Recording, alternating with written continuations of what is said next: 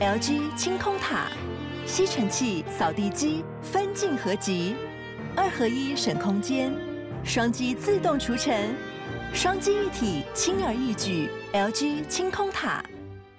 我把自己房间门锁起来，嗯，窗户关起来，窗帘拉上，然后呢，我就是在我书桌前面，我就是用很小很小的字呢，把我想说的话写下来。嗯，你知道很害羞，嗯，很怕。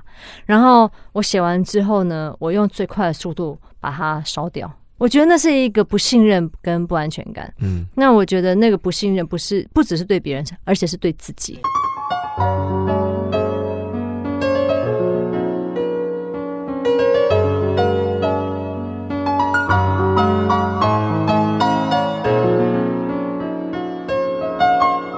记得告白才有未来，欢迎收听《告白那一刻》。嗨，我是那一刻，今天好吗？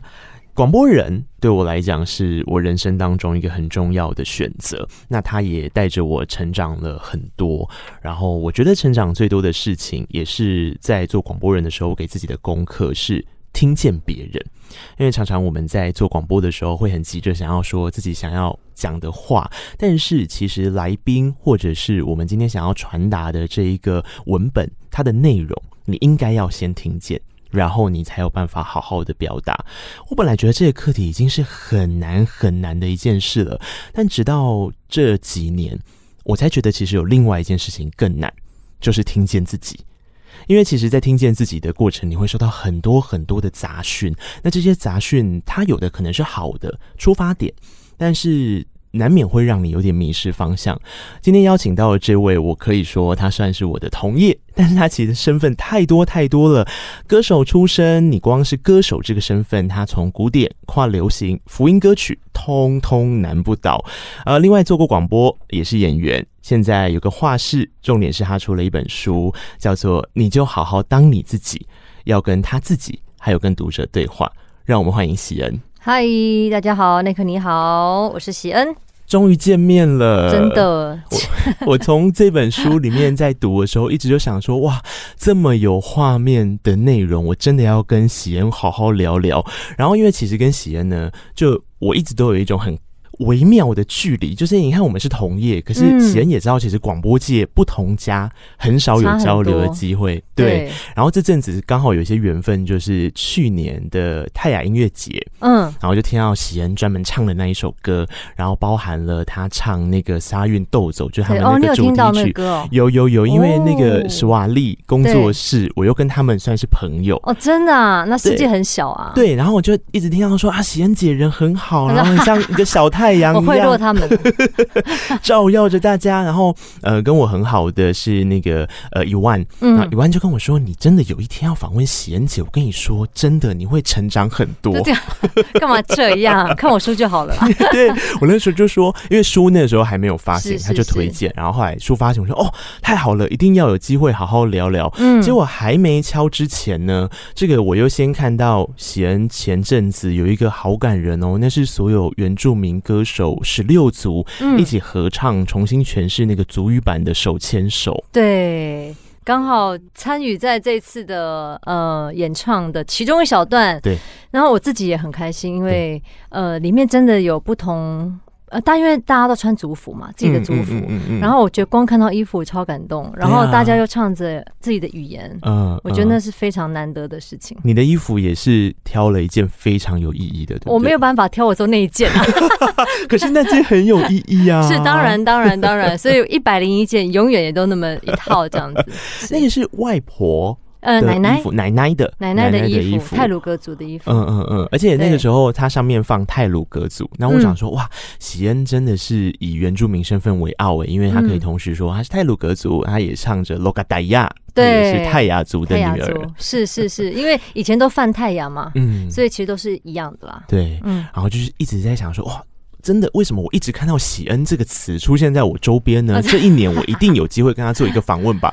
就在这个想法过没多久，然后个我的朋友就是咖啡猫，嗯他就有一天传讯息跟我说，他说：“哎、欸，我有一个朋友，他最近发行了一本书，我觉得他很适合上你的节目，你要不要跟他聊聊天？”我就说：“哦，好啊，你推荐的一定是很适合我的来宾，嗯、那是谁呢？”他跟我说是喜恩，你有觉得世界真的超小？世界真的超小，而且咖啡猫算是你很好的朋友，对不对？对，因为他不管不止在广播这条路帮了我非常多，嗯，嗯，嗯，然后他在这次书里面也帮我写了序，对，他写的好感动，很感动，哎、欸，两篇序都超感动，一个是佩慈写的，是，然后一个是咖啡猫写的，是，然后他说他在这本书里面。看见了很多他自己的影子，我想这个也是我自己在看的时候真的有这种想法哎、欸，嗯，因为这一本书的名字叫做“你就好好当你自己”，所以它一定是一首一本写给自己的书嘛，嗯，可是每个人的经历都是这么私密的，都是这么的呃个人的，要怎么样去让很多读者都感受到？这些事，我觉得一定也是自己先经历了一些，而且你很勇敢的把它说出来。嗯，为什么会有这样子的契机要去出一本这样说自己的书？其实我当初在预备要写这本书的时候，也是一个。接受一个挑战吧，嗯，因为这是时报的编辑，他那时候来找我，对，然后我是真的没有想要写书，嗯，因为 说我好多事情，我连歌词都写不出来了，我还写书，嗯，所以其实那段时间我还蛮挣扎，到底要不要去做这件事情，嗯嗯嗯，但是我后来发现，我心里面的害怕其实就是我。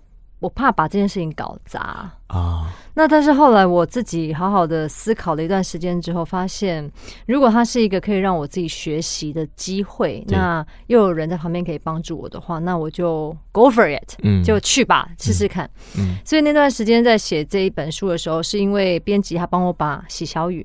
对，就是在 IG 上面的呃一些心情小语收集起来，嗯，然后我就把这些我以前的喜小语背后发生什么样的事情，嗯，我再把它写下来，然后再创造了喜小雨。对，所以这些都是我自己真实经历的故事，这样子。我觉得这本书最感人的地方，就是在当我看完之后，我得到了很多力量，它是很温暖的照顾，它没有告诉你一个答案是什么，它反而是鼓励你。跟自己说说话，可是我看完之后，我才发现，喜恩，这是你在几乎有一半以上时间是低潮的时候写出来的文字哦。应该是我本来没有要低潮，我就写这本书之后变很低潮。为什么？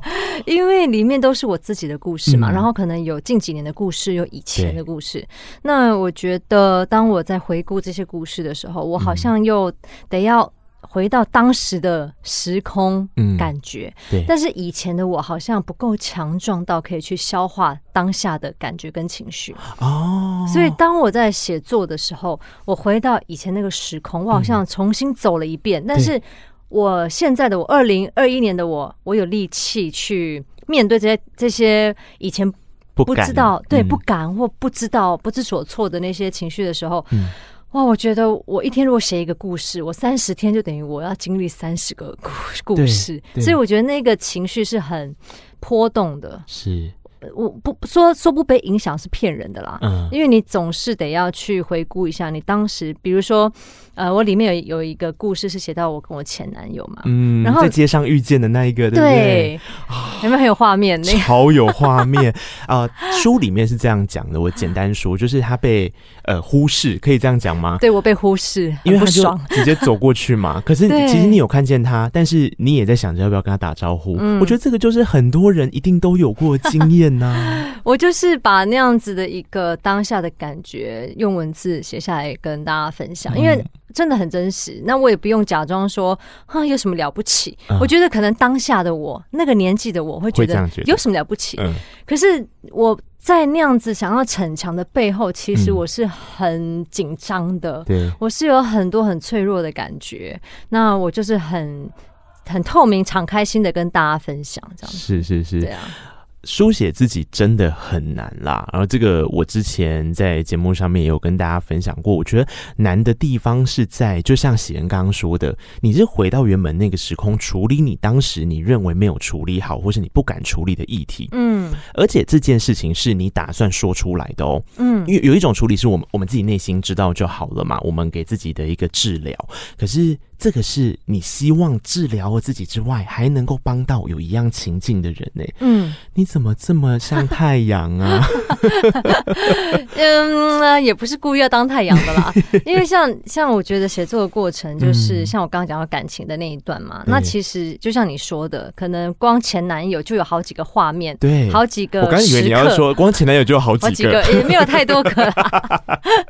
那其实，在这些众多的感受、故事、经历当中，嗯、去挑选到一个适合的，因为刚好我刚刚有讲到关于喜小雨去创作那个背景故事，对，所以又要适合这个喜小雨，所以其实每天脑子都在跑。所以你说这样子早上起床怎么会快乐？嗯，每天都在想啊。我知道那种感觉，是因为你已经有一个。目的性了，就是目的性不是一个不好的词哦，是你有一个 purpose，你就把它讲成目标。嗯，那你在追寻那个目标的过程，呃，我看这本书之后，我非常相信喜恩一定是一个自律的人。嗯，你一定会逼迫自己完成它，对不对？对，一定要，一定要。因为主编跟我讲说，本来是一月中要交这本书的呃稿子，对，我把自己把时间调了前两个礼拜。你跟我一样哎，因为我很怕我自己 delay。可是我跟你说，很多人没办法理解这个行为，他想说你为什么把自己逼这么紧？然后，但但我完全可以理解喜恩刚刚这一段话，因为我也是这样的人。你也是整个把自己逼得很死的人，但是我会用另外一个理由。我会说，呃，比方说，像我为什么提前两个礼拜？因为这样我就有空出两个礼拜的时间可以出去玩。哦，我会用这样说服我自己，就是后面就可以放松啦。然后殊不知没有这一回事，因为你完成了这件事之后，还有下一件事。没错，没错。其实我只是想要，就是。嗯我不想要因为我的 delay 造成人家的困扰啦。对对，这本书里面有提到很多自己跟别人之间的关系，但我们等一下会稍微的来聊一下这些事。但我觉得在写这本书，我刚刚跟贤说，我觉得很有画面感的地方，是我好像跟着他走进了桃园复兴的那一片竹林里面，嗯、看着星空。我觉得那一篇好有画面哦。那一篇我在写的时候，我自己也是。看着画面写下来的，嗯，是因为里面有说，其实长辈说在山里面有月亮跟星星就够了，不用怕迷路的。嗯，因为它会照亮你的路。我我不知道那那个内克有没有去过山里面，然后没有灯，然后当你在走路的时候，你可以可以看到你自己的影子。你有这样的经历过吗？有，我去过一次司马库斯。哦，哎、欸，我还没有去过，你怎么可以比我先去？我我一直以为，因为当我去完蓝屿之后，我蓝屿是我跟兰屿、啊、我也没去，真的我跟咖啡猫很爱聊蓝屿，然后这都是我们两个很热爱的地方，就包含了达悟的文化，然后或者是我就觉得天哪，我这辈子。看过最漂亮的星空，应该就是在蓝雨上面的星空。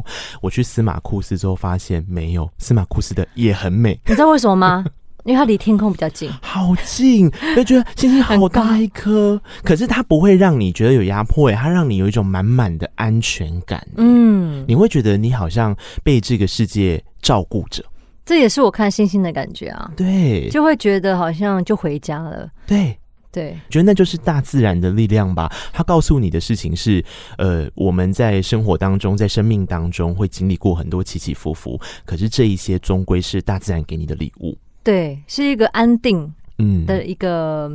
嗯呃，我为什么说回家？是因为我小时候常常在山上嘛，嗯、然后以前真的没有什么电玩呐、啊，嗯、手机就在山上没有什么好玩的，对，就只能比如说放火，嗯，然后就是挖土，还有跟各种动物玩，对，追击或被鸡追这样之类的。嗯、那其实呃，最喜欢做的一件事情就是当家人聚在一起烤火的时候，嗯、然后你只要抬头一看，你就可以看到月亮跟星星，啊、因为没有光海，对，所以我觉得那个对我来讲是一个很。很甜美的一个回忆跟记忆。嗯嗯、那所以当我在写这篇文章的时候，我就哇一直在幻想小时候的那个风景，然后很希望把这样的平静也放在这个文章当中。真的很有画面，因为在这个章节里面，他首先提到一个很重要的概念是为什么要创作这本书。其实创作这本书，刚刚前面讲的一些因缘际会，可是主题这样设定的原因。说穿了，就是我们常常在各式各样的场合里面自我责备，脑袋里面的小剧场总是跑不完。自己嫌自己还戏称自己是 OS 女王嘛？真的，大家应该都有这样的经验。明明你今天走进办公室，然后你要上班，然后大家可能你 B B 进来之后，然后没有人跟你说早安，嗯，你就想说，我昨天是不是做错什么事得罪大家？大家在群组里面骂我。你现在是讲你今天早上的心情吗？没有，但我真的会曾经这样想过，哎，会吧？你一定有很多类似这样，然后更不用讲以歌手的身份好了，每天每天，呃，会遇到很多不认识的或是点头之交的人，嗯、他只要有一点点的反应是。看起来没有那么的开心的时候，对，永远都会觉得啊，行不行我这么点什么代志哈？对，常常会把那个目标会放到自己身上去，但是你可能又不是朝好的方向，嗯，你可能就是先自我呃自我批评一番，对，然后才去看看到底发生什么事情。为什么我们都会这个样子啊？我觉得是自信不够吧。嗯，我觉得本来我们华人的。文化长大的文化，我觉得能够让呃孩子有足够的自信长大的家庭不多，好像是哎、欸，对，因为像我书里面有讲到嘛，我其实我妈妈从小就告诉我说，嗯、哦，贤你你不要太显眼，你要低调一点，不然你会骄傲，对，骄兵必败嘛，你要骄傲，不要骄傲，所以你要谦虚，可是谦虚是好事啊，嗯、可是。听在我里面，你就是要压抑，对，你就是不能够，你第一名不能太开心，对，你做什么事情都不能放大。我我家的人是跟我说，那个不用第一没有关系，第一大家都会看，你就是第二、第三、第前十就好了，就是那样子的概念。好像当然他也有他的道理跟哲学在嘛，人家说老二哲学嘛。可是相对的，如果我们换另外一个角度来讲的话，你好像一直就会没办法当自己内心的第一名。因为你会觉得我没有必要当自己内心的第一名啊，是因为你就算当了第一名，你又不能够去获得那个成就感的时候，嗯、其实你就慢慢会退缩了。嗯因为像呃，我最常听到就是乐极生悲，对，骄兵必败，对，对，光光这两句话，我就哇，好像飞在我的脑子里面一样。嗯、所以不管你今天是不是真的成功了，嗯、其实应该是值得欢庆的，而且庆祝，对，celebrate。可是。哇，每个都觉得你心里面就默默觉得说不能太高调了，低调一点，嗯嗯，就很可惜啦。对，嗯，我觉得这件事情也是我在喜恩的书里面看到很有感觉的一个地方，因为除了我们自己常常会这样反省之外，其实那个反省为什么会存在，是因为跟别人有关的时候，那你接下来你会做一些什么事呢？你就会觉得，那我是不是去讨好别人？嗯，回到刚刚那个情境，可能走进办公室之后，大家也只是没有讲话，然后就觉得我是不是昨天做错什么之后，你好像就是要这样给人家拦截拦截，或是请大家喝饮料之类的那一类的。可是人家根本也没有发生什么事啊。是，你你也经历过这样的状况吧？因为我看书里面也是常常吧。嗯，因为我就是那种嗯，进到一个陌生的环境当中，嗯、我会。我不知道你进到一个陌生环境，你会先给自己的起点会是几分？嗯，这个我在这个我在书里面没有没有写。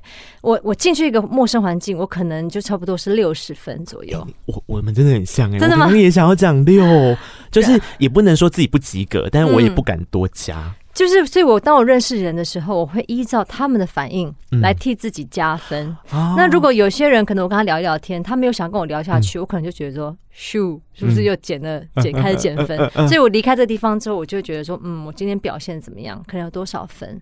我为什么会想到这个？是因为我有我有两个朋友，他是极端，嗯，一个是呢，他进到一个新的场合，他是给自己零分，所以他觉得他必须要加分。所以他会很努力的去让自己表现是好的，嗯嗯。然后另外一个朋友是一进去就是 Hello，一百分，所以我就是在这，这样。对，我就是在这里。你我进来，你一定会每个人都超爱我的。所以我发现哇，原来每一个人的起点很不一样。那我觉得在于中间值的人很多。对，基本上是占大多数。是是是。那我觉得这样子的一个嗯反应的时候，会让我们就像你刚刚讲的，一进来就看人家脸色，哇，是不是今天做错事情？嗯、然后是不是要买个咖啡请大家喝什么之类的？会先把矛头先指向自己。那你？刚开始做广播访问来宾的时候，一定跟我遇到一样的状况，很紧张哦。什么紧张而已，我都快吐血了。那 书里面有提到一个，也是我以前在做广播的时候，后来有前辈告诉我的一句话，就跟凯伦哥跟你说的一样。听这件事，就像我刚开始讲，为什么我会说那是一个课题？其实并不是我们不想听，有些时候是我太紧张。我觉得说，如果我没有讲，他是不是都觉得我没有做功课？然后如果我没有讲，这个来宾是不是就不会喜欢我？嗯、我一开始都疯狂的被这些事情压到，我根本没办法听他讲话、欸。哎，哎，是是会会紧张，会有压力。对，啊、对，可是你算是科班的吧？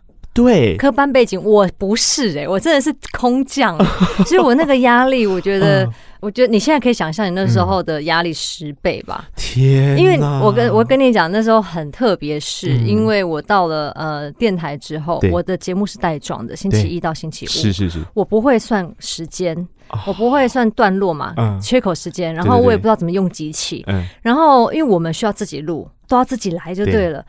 哇，我那时候一天哦要录六个小时的节目，然后。我走出录音室的时候，我是连那个门上面写推跟开，我看不懂那两个字。我懂，我懂那个感觉。我在那边推开推开推开，到底是推还是开？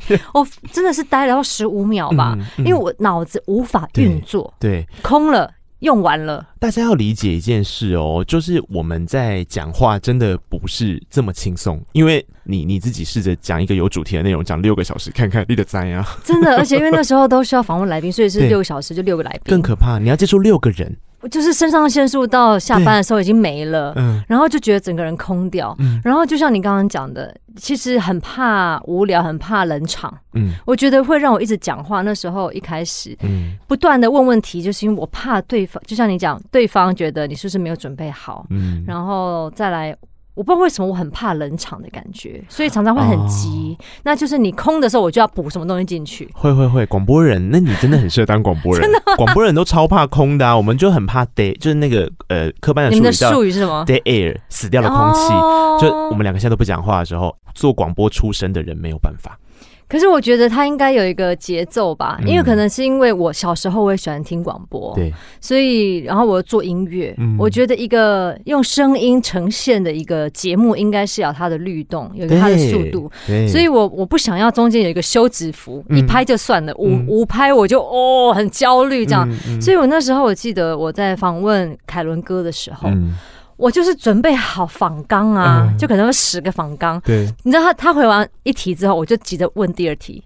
哦、然后你你他讲完之后，其实我问的第三题跟他回答的没有关系。嗯，然后他真的就在节目当中，他就说：“哎、欸，喜恩，我告诉你哦，你要听完我的回答之后。”顺势再问我下一个问题。他说：“我知道你有准备，但是呢，呃，如果你听我的回答，如你再继续问我，让会让这个访问更有内容。”他在节目上跟我讲，当下你应该是有点震折住吧？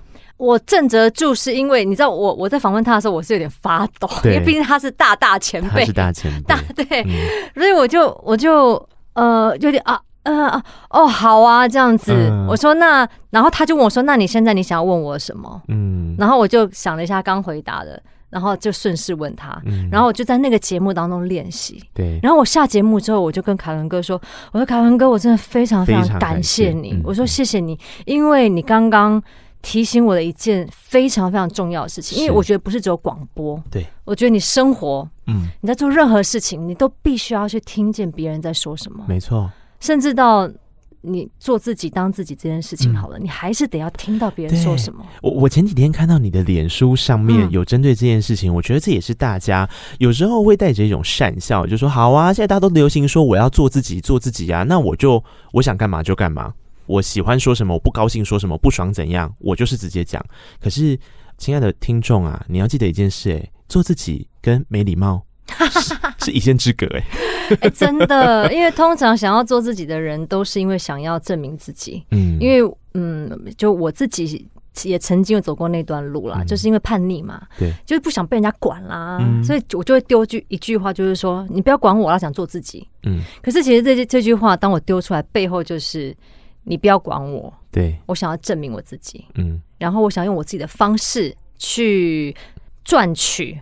讲赚取好像不是很好听了，但是就是去 earn，去赢得一些赞美，对。我想要听到的赞美。嗯、但是真的好累哦。嗯、你有想过说，你如果你今天要做自己，你可能要做一二三四件事，嗯，然后你明年要再做自己，嗯、你要再做一百件事，对，然后在后年做自己，嗯，你要想，你活这么久，你要到底要做到什么时候，你才能够做自己？啊？我真的无法。于是我放弃，所以书名是你就好好当你自己，对不对？对，当自己呢，我觉得是删去法，是减法。嗯，所以对我来讲是把别人对我的期待、赞美。嗯甚至是批评，都把它丢掉。对，嗯，可能有些人听到这个哈，会觉得说有点自我啦，嗯、就觉得说干嘛丢掉？嗯、可是呢，我觉得丢掉是要有智慧的，也是需要经验累积。对，那些赞美呢，会成为一个框架，也就是你会想要活在一个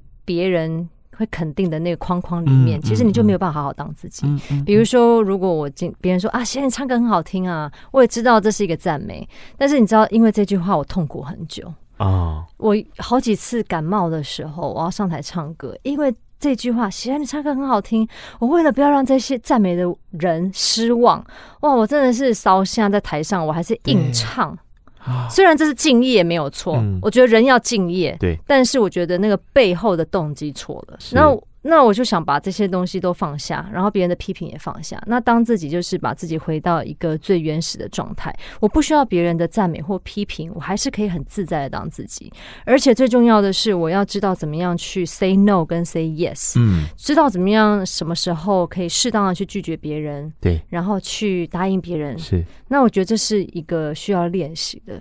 这就很像我刚刚开场讲的那个杂讯，对不对？嗯、因为杂讯会带来一件事，就是它让你听不到自己的声音。是，它可能这个杂讯是称赞你的啊，但是你的这个称赞会不会导致你背后付出的那些行动已经变质了呢？嗯、你不是在很单纯的做着一个。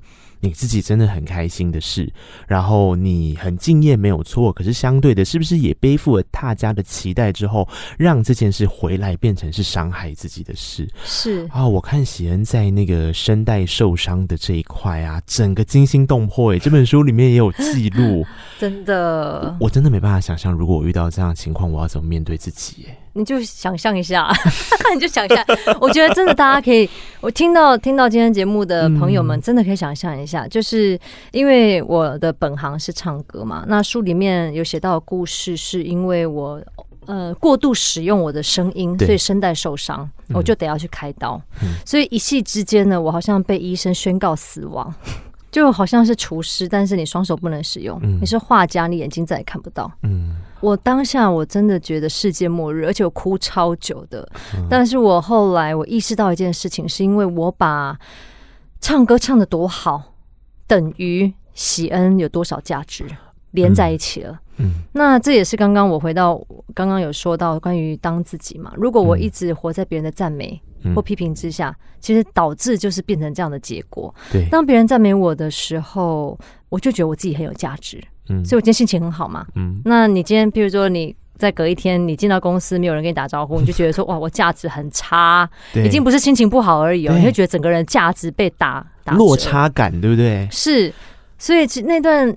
时间的时候，我意识到这件事情的时候，我就发现我不可以这样子，因为成为一个人类好了，嗯、喜恩这个人，就算哦，我今天我不是歌手，我不会唱歌，嗯、我应该有我的价值吧？对，就算是家庭主妇，也是一个很棒的价值，没错啊，就是你是一个人类，就是一个很很棒的人，你光存在那儿，你就有你的价值了。是，是，可是我常常因为我做的事情而动摇了我的。本来的价值，那我那段时间就告诉我自己不行，因为这样的话，我完全没有办法好好的去继续开心的唱歌，嗯，因为我唱歌变得是嗯有目的性的，对对对对。对，所以也是因为这个开刀事件之后，我后来站在台上唱歌，我反而能够活在当下，嗯，然后我最大的差别哈，呃，开刀前跟开刀后是我开刀前。我每次上台的时候，我都会想，等到我唱完之后，会有人告诉我说：“喜恩，你今天唱歌好好听哦，嗯、哇，你今天演出好棒哦，哒哒哒哒哒哒。”所以当我在台上的时候，其实我没有办法活在当下，我没有办法享受当下的表演。嗯，就开刀后呢，我因为我不管了嘛，对我管你有没有称赞我啊，我唱的开心，我喜欢唱歌，嗯、所以我可以活在当下。我好像。跟观众的互动，我在台上走到左边，走到右边，我都觉得好开心哦。嗯，然后我觉得我的听众也开始告诉我说：“哎、欸，行，我觉得你好像唱歌变了耶，嗯、然后你的表演也不一样，我好喜欢哦。嗯”然后我才觉得说：“哇，原来我的心态改变的时候，是旁边的人是可以完全感受得到的。”嗯嗯，嗯，因为我觉得这是在做情绪处理里面一个很重要的环节，就是你接受了。你自己的样子，嗯，你专心的在你自己的样子里面，那外面的人他最后的反应是什么？你不需要在你当下的表演去想象它，可是事后他的反应是什么的时候，你可以欣然的接受它。是，这是一个非常难，特别作为表演工作者非常非常难的课题。那我我一直在想说，像我我自己也完全能够理解谢恩刚刚讲的，都经历过这件事，可能现在也正在学习这件事。但这些学习的过程啊，通常负面情绪来得很快。就像刚刚讲的一样，它是因为你的想象跟你的想象有落差，嗯，你就产生了一个负面情绪。可是像这样子的负面情绪，在喜恩的书里面有特别提到说，曾经是把它压住的，嗯，很直线的想法，我们压住了负面情绪，我们展现的就是快乐的情绪、正向的情绪，所以好像对我们的表演，我们就可以很正向、很快乐。可是生命不会只有这件事情，对，所以当你呈现出来这样子，它就不是你生命的全部。你怎么去感动别人呢？所以很惨啊！所以我有好一段时间在表演的时候，常遇到挫折。嗯、然后刚好那段，嗯、呃，我还在摸索期的时候，我刚好我记得我演出了一台一一部舞台剧，然后那部舞台剧当中，我需要呃，因为死很多人，我要很难过啊。嗯我跟你讲，我在上台前，我好焦虑哦。我想说，我我上台前我就告诉我自己说，我等下死很多人，我很难过，我死很多人，我很难过。因为这个就是当我不知道怎么样去面对我情绪的时候，我就得要好像一直预先在催眠自己，念咒语的感觉。对，对，可是你知道这样的表演是不会好看的，因为我完全没有办法感同身受。嗯然后后来呢，是因为导演他就告诉我说：“贤，你哦，你就想象。”你今天爸爸妈妈要死了，就在这个、嗯、这个剧里面的这个场景，他们要走了，嗯、那你怎么办？嗯，你的家人在都跟着大家一起走了，嗯，然后我就突然间觉得，嗯，悲从中来，嗯、哦，我就可以感受到什么叫做，我可以把自己的负面情绪带到表演当中，对。可是那是因为有人帮我，是。可是我自己那时候没有能力去做这件事情，嗯、然后也是因为我不愿意，嗯，因为压抑习惯了嘛，嗯、你很怕你只要一哭。会失控，我懂，我懂。哇，那个我很怕失控的感觉，我会怕收不回来，嗯、所以。就算在表演当中，你必须要放，但是你总是只是放那么一点点，对，放那，可是观众感受不到，谁要给你看那个一点点的戏呀？那个泪滴大家看不到，像这么远看不到。对啊，所以大家都想要看到演员的全力，对。但是那个时候我无法，因为我很怕，我做惊哎。嗯。可是我在演那部舞台剧的时候，我觉得我在当下已经尽力了。嗯。可是当我现在回头看的时候，我就终于知道说啊，喜恩，你那时候真的卡住大卡。这个卡，这个卡怎么疏通呢？他推了自己一把，哎，就从高空掉下来这件事。你去做高空弹跳哦？对啊，我好喜欢哦。它是不是真的是一个开关呐、啊？我觉得，因为人嘛，你总是有灵魂跟你的身体嘛。嗯。那有时候你的心里面的东西你出不来，你就得要透过外面身体外在的感受去把它。逼出来，对，感觉像逼汗，对不对？对逼出来。那我我那时候，因为我是一个很喜欢追求冒险、刺激活动的。嗯、我现在归，我现在想一想，我觉得是因为我以前很压抑，啊、我必须要去追求这些刺激的活动，才能够让我的。情绪是可以被那个感官好像被开通了的感觉。对，因为你知道压抑久的人哦，他是不会把喜怒哀乐放在脸上的。嗯，那我只能透过这些极限运动的时候去刺激自己，让觉得哦，我现在还有一丝的感觉这样子。所以那时候去高空弹跳的时候，我觉得哇，面对到心里面很大的。就是就像你讲的，跳下去如果脚没绑好，可能就短一短一，对，就 GG 了这样。对啊，所以我觉得那那一次的这个经验让我觉得，其实好像跳下去我要尖叫大喊，然后去面对那个刺激，好像让我里面某部分真的是有有活过来的感觉。嗯，所以我我后来就告诉自己说，其实我你看我跳都跳了嘛，那其实很多里面的东西其实没有那么怕。嗯，我可以去把它慢慢的疏通出来，所以我就开始写。嗯，我用写的方式，嗯，然后嗯，只要我每次开始有不好的感觉的时候，我就。花一点时间要逼自己写下来。对，一开始我不敢，因为我怕我写下来的东西被他看见。你是不是也是不敢写日记的那种？不敢。嗯，你也是哦。嗯啊，怎么办？怎么办呢？啊，同病相怜呢。因为我觉得我怕我写出来，如果被人家看见，当别人看到的话，就他就会知道说啊，原来写的是这样的人。对。然后我超怕的。然后后来其实我要突破这件事情，我真的是跨越了心魔，我把自己房间门锁起来，嗯，窗户关起来，窗帘拉上。然后呢，我就是在我书桌前面，我就是用很小很小的字呢，把我想说的话写下来。嗯，你知道很害羞，嗯，很怕。然后我写完之后呢，我用最快的速度把它烧掉，丢垃圾桶，然后我还确定没有任何字遗留在外面。嗯，我觉得那是一个不信任跟不安全感。嗯，那我觉得那个不信任不是不只是对别人，而且是对自己。其实是、欸、是。然后其实那段时间我在练习的时候，我就慢慢越来越。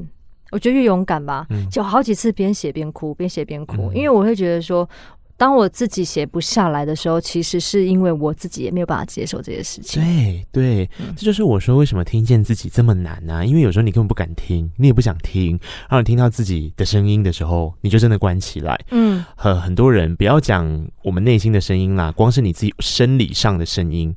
除了是我们这种做广播的、当歌手的，习惯自己声音之外，嗯，很多人其实也不敢听自己的声音嘛。是，我觉得这都是相关联的，因为那是一种你不不太想要跟自己对话啊。我我就这样啊，我怎么会不认识我自己？我跟着我自己有多少年，从出生到现在，嗯嗯嗯，可是事实上你会发现，哎，你还真不认识你自己。是，当你认真的去写的时候，其实是在，我觉得不要讲逼，我觉得那个东西是一个仪式，你可以接受这件事情。被说出来，嗯，然后你看到的这些事，别人没有看到也没关系，可是你看到了，嗯，因为我有这样的突破之后，我觉得他才有办法真正的去跟别人敞开心胸的相处。是。我永远记得喜恩在书里面那个画面，我觉得这也会以后我会拿来说嘴的一个画面，就是他会跟人家讲电话讲到半夜，对啊，只因为他觉得别人好像需要他。嗯，我现在就觉得我想太多了。当时那个状况，可以跟听众还原一下吗？你知道，身边总是有些朋友哈，喜欢向你诉苦，嗯、然后你会觉得说，你如果没有听他讲，他会不会去死？嗯，的那种朋友，嗯，然后大家一定都立刻，你的脑袋是不是开出清单来了呢？所以呢，他他就是属于这种朋友，然后他偏偏又喜欢半夜两三点打给我，然后其实我声音是已经关掉了，对，但是有时候晚睡的时候，你会看到那个电话亮嘛？对，亮，然后就我就是那种。哇！如果没接，他真的想不开怎么办？我于是我就接了。结果你接一两次之后，他就觉得你会接，对，他就三不五时他就拨给你。嗯，结果我老公就说这么晚其实不是很适合，那觉得对方也很没有礼貌这样子。然后我也就就想说帮朋友说话，觉得他有需要啊，你不要这样啊。人家如果真的去死怎么办啊？我也很罪疚啊，这样子。结果他其实他到后来他并没有。珍惜我对我给他的这些时间，嗯，反而是他后来他去工作的时候，他跟我们共同朋友说，我花这么多时间在他身上，是因为我想要想要透过他变红，嗯，然后因为他本身也是个艺人，这样子，然后其实我当他听到这句话的时候，我非常崩溃，我我真的是我我觉得。我那个崩溃是我突然间对于朋友这件事情的信任感完全瓦解。对，我不知道我什么时候可以再相信我的朋友。嗯，我会觉得我对你付出这么多，但是我觉得不是背后捅一刀，我就正面心脏被刺一刀。这完全是正面哦，这没有在背后的哦，他就直接觉得你在蹭哎，对对对对，在蹭蹭，招谁惹谁？半夜接他电话，还要被他觉得你是在蹭他，是，可是就真的会有这种事发生。对，然后后来我我我自己学习到，就是其实，再亲密的朋友，还是得要画一个健康的界限。那健康的界限不是说我们要把人家推走，拒人于千里之外，不是，是因为如果我们没有办法好好照顾自己，我们也没有办法好好照顾那些需要我们。所谓我们心里面觉得要拯救的人，是是，对啊，我连睡眠都不足了，我要听你讲话。对，这也是我非常喜欢的喜小雨的其中一句话，因为很多时候你你自己不用一直觉得一定要成为一个别人完美的朋友，其实你是可以被爱的，嗯、你是值得被爱的。是因为我刚很很刚好是因为我来上今天来上那课节目，昨天我才收到一个在 IG 传私信给我的妹妹，对，她就说她最近也在关心一个有忧郁症的一个朋友，嗯，然后他三就是一直闹自杀，然后拿刀片割手这样，嗯，然后他说他该怎么办？因为他都觉得他陪他陪到他自己都快忧郁症了。对，我就跟他讲说，呃，你就第一个你要一定要把它交给专业的医生，没错。然后第二个是他有家人，你要把这个责任权还给他的家人。嗯。然后第三个就是你要适时的告诉他说，我没有办法帮助你，嗯、我可以陪你聊天，但是我没有办法救你。嗯。因为最主要是因为他不好意思跟他朋友这样讲。对，因为我我觉得刚刚就是让我想到这件事，其实我没有办法救你这一句话，也是在对他自己讲哎，他要先说服自己这件事哎，嗯，因为我们总觉得我们好像一定要尽力的帮别人，可是对啊，你都忘记了尽力呀，那你已经过力了哎，真的，我觉得真的要。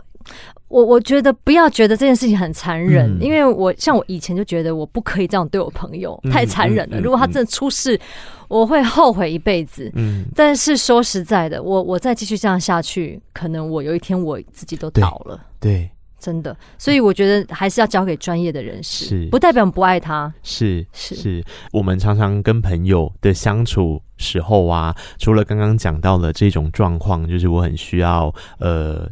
不能说讨好啦，就是配合朋友的各种需求之外，哎、欸、啊，轮到你自己的时候啊，又很矮热哦。我跟喜恩有缘分的地方还有一件事，那件事就是我不让朋友帮我过生日这件事。哦，真的假的？我，我你有事吗？好几年前，对不对？你看是不是？说人家都很好讲，对，你有事吗？你有事吗？对，我很有事。大家就想说，为什么会这样？我真的也经历过跟你一模一样的状况。我大概在二十五岁之前。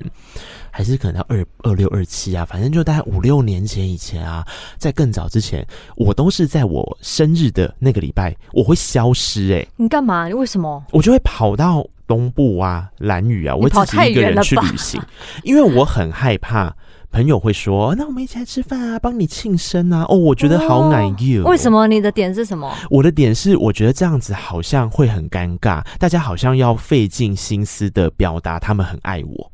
所以呢，然后我就觉得说不用啊，干嘛这样？然后你就啦对，然后你就换一个说辞哦，你就说我喜欢流浪，所以我一定要生日的时候流浪。可是殊不知，其实你也只是害怕这样，然后还有背后另一个更深层的害怕。到时候如果没有任何一个朋友帮你庆生，你会觉得你没有被全世界爱。真的，没错啊，就是这样子啊，就是怎么会怎么会这么背？奇怪，对不对？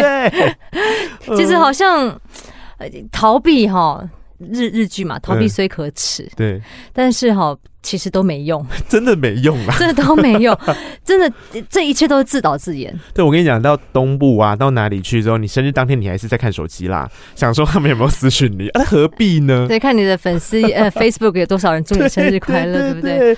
真的，嗯，我觉得，我觉得这都是一个，就像你刚刚讲的，他背后的那个情绪，可能就是我觉得我不值得，嗯，然后怕别人麻烦。你自己怎么转变过来的？啊，转变过来哦。他喜恩那很有勇气，他那个一转变哦，他不是渐进式，他一转变就是大声宣告的那一种。因为我记得我那天大哭，是因为我看的那个电影嘛。然后那个我我书里面有讲到说，呃，是妈妈在帮那个姐姐庆生。然后因为我也自己有个弟弟，嗯，然后我后来。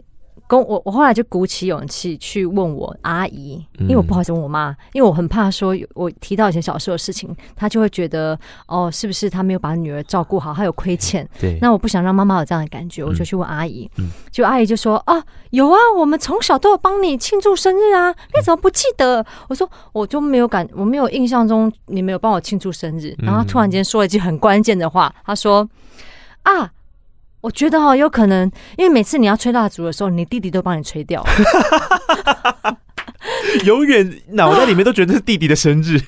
我就跟你讲，我真的脑子里面，我突然间就是那个好像开关被打开了。嗯，没错，因为每一次当我要过生日，我要吹蜡烛的时候，我弟弟都说我要吹，我要吹，他就吹掉之后，我就很生气。嗯，我就觉得说这是我属于我的，为什么被你夺走了？嗯，然后呢，我后来就去找我弟弟，对我说。陈喜文，我从小到大，你因因为你一直帮我吹蜡烛，所以我就觉得没有人帮我过生日。嗯，我说害我觉得心里面没有人爱我，觉得我不配，因为我都不记得我有过生日嘛。啊，结果我弟弟就跟我讲说：“姐姐，对不起。”嗯，哎，他也很感人呢。我弟弟很感性。嗯，我弟，然后他就跟我说：“好、啊，对不起啦，对不起啦。”结果你知道我，因为我是超过两年前跟他讲这件，两三年前跟他讲这件事情。嗯、结果他后来每一次我生日，他都会送我一个小小的东西。嗯，然后他就跟我说：“姐姐，以后我不会催你的生生 生日蛋糕。”我说：“我其实没有怪你，我只是在告诉你我以前的经历这样子。嗯”然后结果因为我我跟他沟通，然后我也找回了以前到底发生什么事情之后，我觉得我好像某程度里面。的那个勇气，过想过生日的欲望回来了，因为其实本来就想，嗯、只是因为以前躲起来，对。对，只是怕真的没有人的时候，嗯、你会很尴尬。对，然后于是我那一次呢，两年前我就开始在生日前一天，我就会说我这我今年生日啊，什么什么什么，请就大家可以祝我生日快乐啊，这样。我就发现原来。可以勇敢说出来，说我想要接受大家祝福，祝福是一件好开心的事情哦。是，而且其实身边朋友很愿意，就是跟祝你生日快乐啊，想送你东西就送啊，想请你吃饭就 Why not？对 对啊，对，所以我觉得蛮蛮蛮舒服的。我相信也不是只有我们两个人经历过那个 idea，大家对于这个东西的 idea 一定多多少少跟你自己的长大过程有关系。是，那。不管啦、啊，不管前面的状况是怎么样，重点是这就是一种互相嘛。比方说你喜欢用这样的方式帮我庆生，那表示你生日的时候你也会希望我是用这样的方式帮你庆生。那其实大家就坦然，嗯，去看待这件事，它所带来的祝福，对，这样就好了。因为真的每个人爱的语言不太一样，有些人喜欢送礼物，有些人喜欢收嘛，有些人喜欢就精心时刻就是吃顿饭，对，我觉得都好，对。那今年呢？今年很特别，是我今天今年生日的时候，我就开始主动找朋友一起出去。嗯，这是我从来没有做过的事情，嗯、因为我会觉得说，人家一起吃饭已经嗯够麻烦了，我还要找朋友出去玩。嗯、你知道我找大家干嘛吗？嗯、一起去 sub。我就说我我现在打算几月几号这个月要去 sub 庆、嗯、祝我生日，想要的人就是报名这样子。大家知道 sub 是什么吗？这不是每个人都可以征服的，它就是站站、欸、那个叫站奖立奖。立奖，就是你要站在奖上面对的那个状态、呃，站站对站在那个板子啊，啊板子啊板子上面，对在站在奖上面，对，对，有点特异功能，对，站在板子上面。是站着滑。然后我跟你讲，因为我们约好之后就疫情了，所以一直到现在都还没有 发。没关系，没关系。我觉得有这样子的那个行动力很重要。嗯，然后呢，我现在在节目上面，我要送喜恩一个迟来的生日礼物。哎呦，下面名家，大家好，我是 Tina 笑亮丽，我是喜恩多年多年的好朋友，基本上我们是从。少女时期到现在，我是三个小孩的妈妈，这样真的太多了啦，太多年了。我们他在我生命当中的角色，就是比我的亲姐妹还要亲。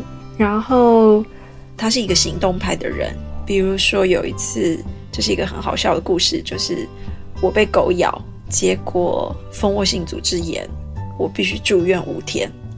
然后陈贤。他就去买了泰国菜外带到我的病房来跟我一起吃，这样子。然后还有太多太多了，但是我们就是有很多这种小小的时刻，是我们一起陪伴对方，一起做什么事情，这样子。你就好好当你自己，这一本书就很像他生了一个小孩。我要跟西恩说。我觉得你很勇敢，你很棒，然后我很高兴这么多年来有你陪在我的身边。虽然我们可能没有时常可以在一起的时间，尤其是这十年我已经搬来美国以后，但是真的谢谢你爱我。你这本书一定会三刷、四刷、五刷，继续刷下去。加油，爱你，拜拜！天哪，太感人了吧！我刚开始起鸡皮疙瘩，还是怎么回事啊？欣然接受礼物啊，对不对？哇，你怎么会找到这一个人啊？这个人现在已经不在台湾了耶！好险你是说不在台湾，不然你现在不要乱说话。是啊，刚刚有提到他在美国了嘛？是，我们用爱找到他的啦。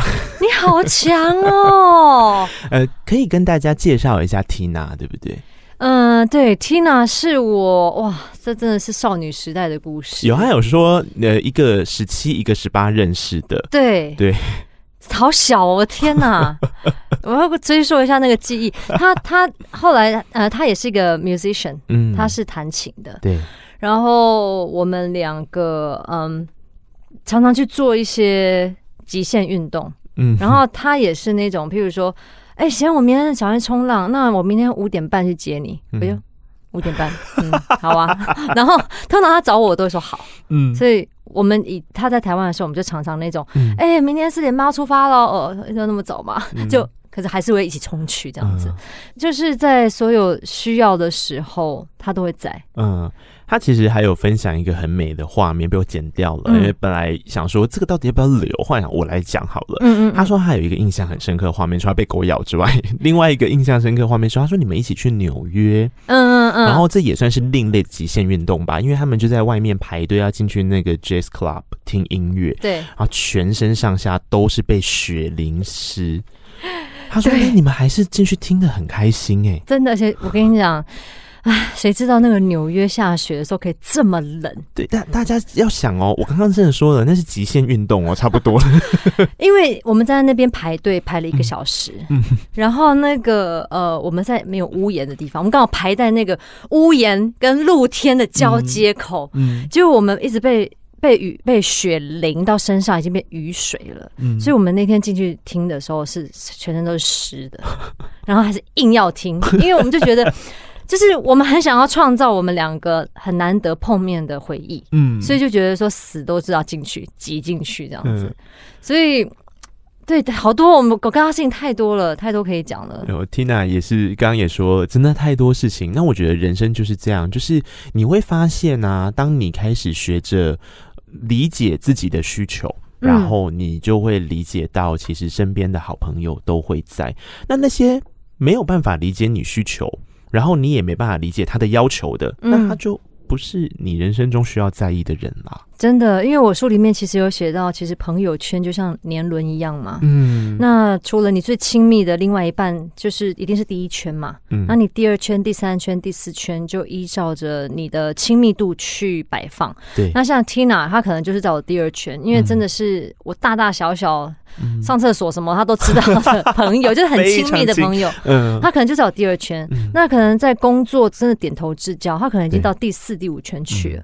那就代表说我们每每一个人的友情其实都需要有一些嗯健康的一些应就是进退吧，对，我才不会把所有的朋友全部拉来我的核心的时候，嗯、就会变成有刚刚我们前面讲到，我听到听他讲话到半夜，就会后来刺我一刀的那样的状况发生。嗯，对啊，所以其实 Tina 有一件事情我真的也是很感动，是我书里面不是讲到我大哭嘛？嗯。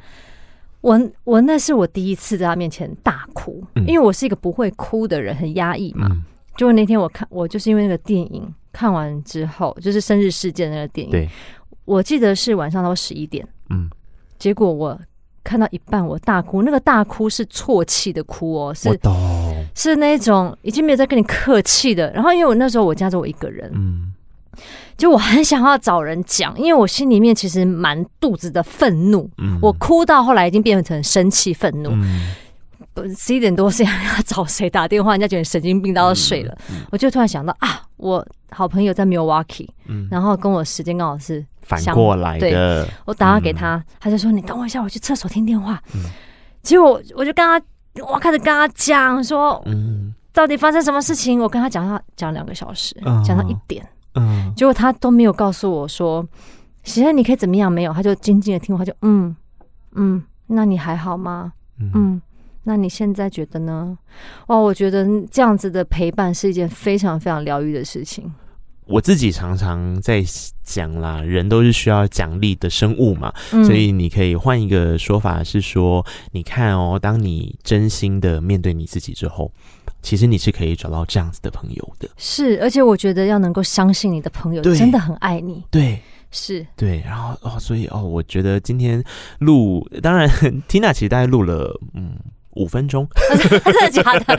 他是也要做 podcast，差不多。我刚才想说，是不是要直接找他来空中比较快？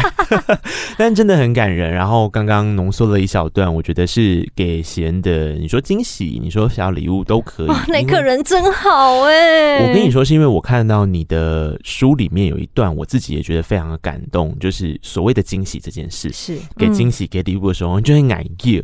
觉得说啊，那我我其实就再怎么感动，我的脸还是看起来要是我专业的样子。是是是。可是就像刚刚你刚刚看你你刚好看得出来我脸很开心吗？嗯，有人变得柔软，就是一个从内散发出来的。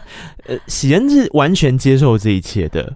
就我觉得过程当中，毕竟也走了一遭嘛。嗯，对啊，有有有成长啦。呃，喜恩在书里面有一段我自己非常喜欢的是说，我们在表达这些事情的方式有很多种，做自己。你要试着去表达，可是表达的方法，你也要能够理解到别人有他的脉络。嗯，所以其实你只要做到一件事情，是你没办法干涉别人的脉络嘛，但你可以理解你自己的脉络，试着用正面的方式去表达它。是，这样才不会觉得是一个自私的人啊。嗯，对。它里面就有说，像是应该要做的啊，还是想要做的，嗯，这些概念其实都是在你自己内心里面可以先衡量过后之后，你自己展开的行动。一来你说服了自己，二来我觉得你在跟别人相处的时候也会更自在啊。没错，没错。那其实这本书当中很多的呃喜小语嘛，然后我有听过一些朋友就说：“哦，这不就是心灵鸡汤吗？”嗯，现在很多人都会这样讲。对，可是我想要澄清的一点是，可能有一些人他们在在网络上转贴的所谓正面积极正能量好了，可能是因为他们觉得这句话很好，对，所以他们就贴出来。嗯，可是我觉得在这本书当中，我想要。要跟大家讲的是，它不只是一句正能量的话，我觉得它是一个、嗯、呃很真实走过的故事。是，那我觉得这些真实走过的故事，也想要鼓励大家是：如果我今天可以走过，代表每一个人也都可以的。那就像刚刚内克也有说，那其实这这本书当中没有告诉大家必须要怎么做，因为我我。我很讨厌告诉别人怎么做，因为我很讨厌别人告诉我要怎么做。没错。那我觉得能够让自己越来越强壮的方法，就是要开始懂得分辨，什么样的决定是对自己最好的。是。也有人问我说，一定要正能量吗？生活一定要正能量吗？嗯、我就不可以选择自己想做的事情？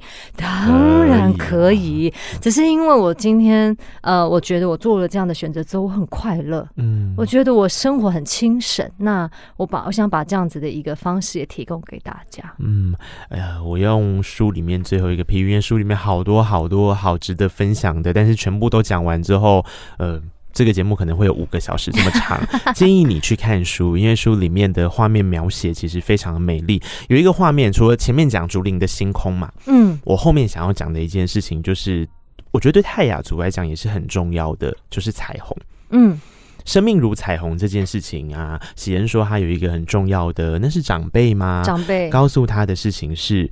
彩虹是什么概念呢？你每走过你人生的一个阶段之后，你就会上一个色彩。是，所以当你玩满了你人生的阶段的时候，其实它才是最美丽的。是因为可能很多的时候我们。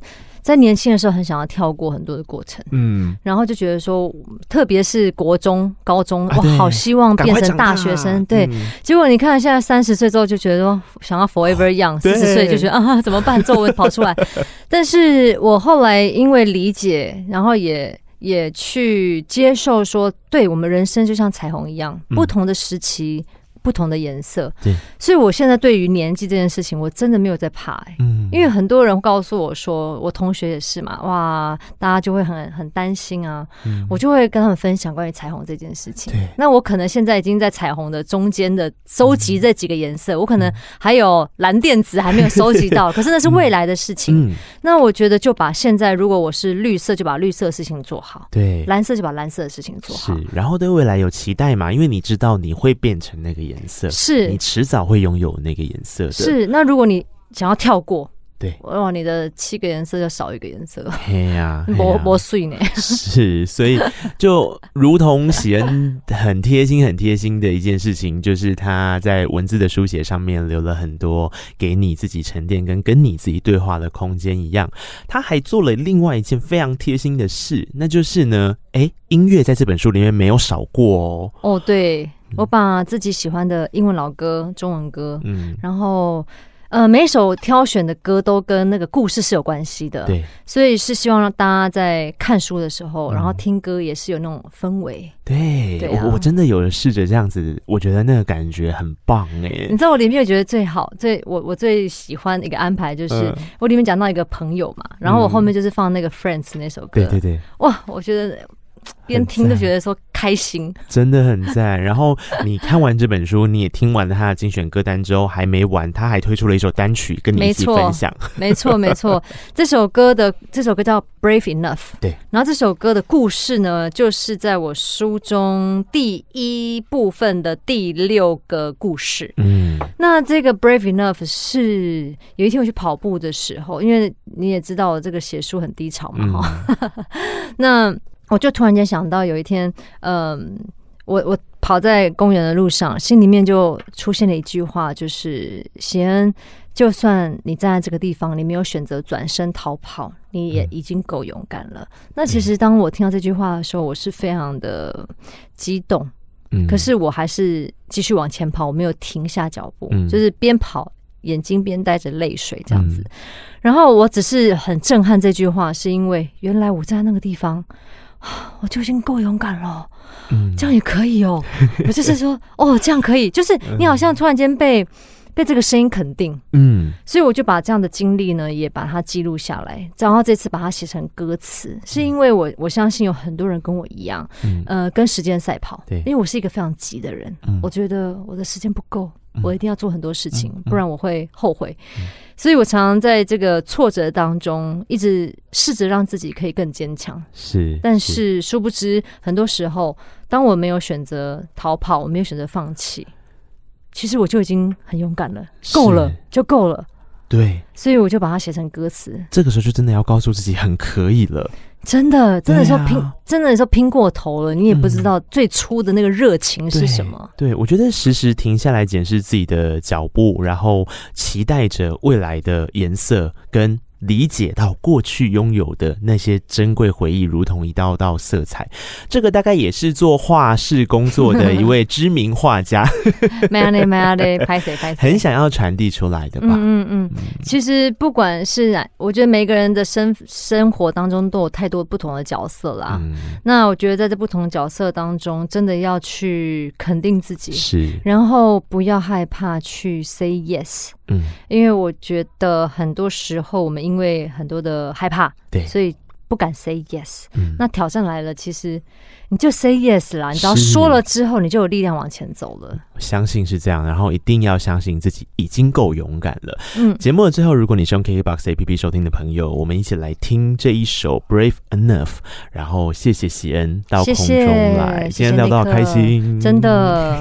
希望大家可以就是来支持这本书，然后看完的话，欢迎大家到 IG 或 Facebook 给我回馈。是我很喜欢看到大家给我回馈，而且喜小雨这个概念并不会因为这本。书写完了就结束啦，一天到晚还是在 ongoing 继续的继续的写。对啊，不同颜色嘛，对不对？持续的着色，然后我们就一起体验人生吧。谢谢喜恩，谢谢那个，谢谢，拜拜，拜。本期节目可以在 Apple Podcast、KKBox、Spotify、Mixer Box、First Story、s o n g On、Google Podcast 等等平台收听。欢迎听完订阅、评论、留言，谢谢你让我知道你在听。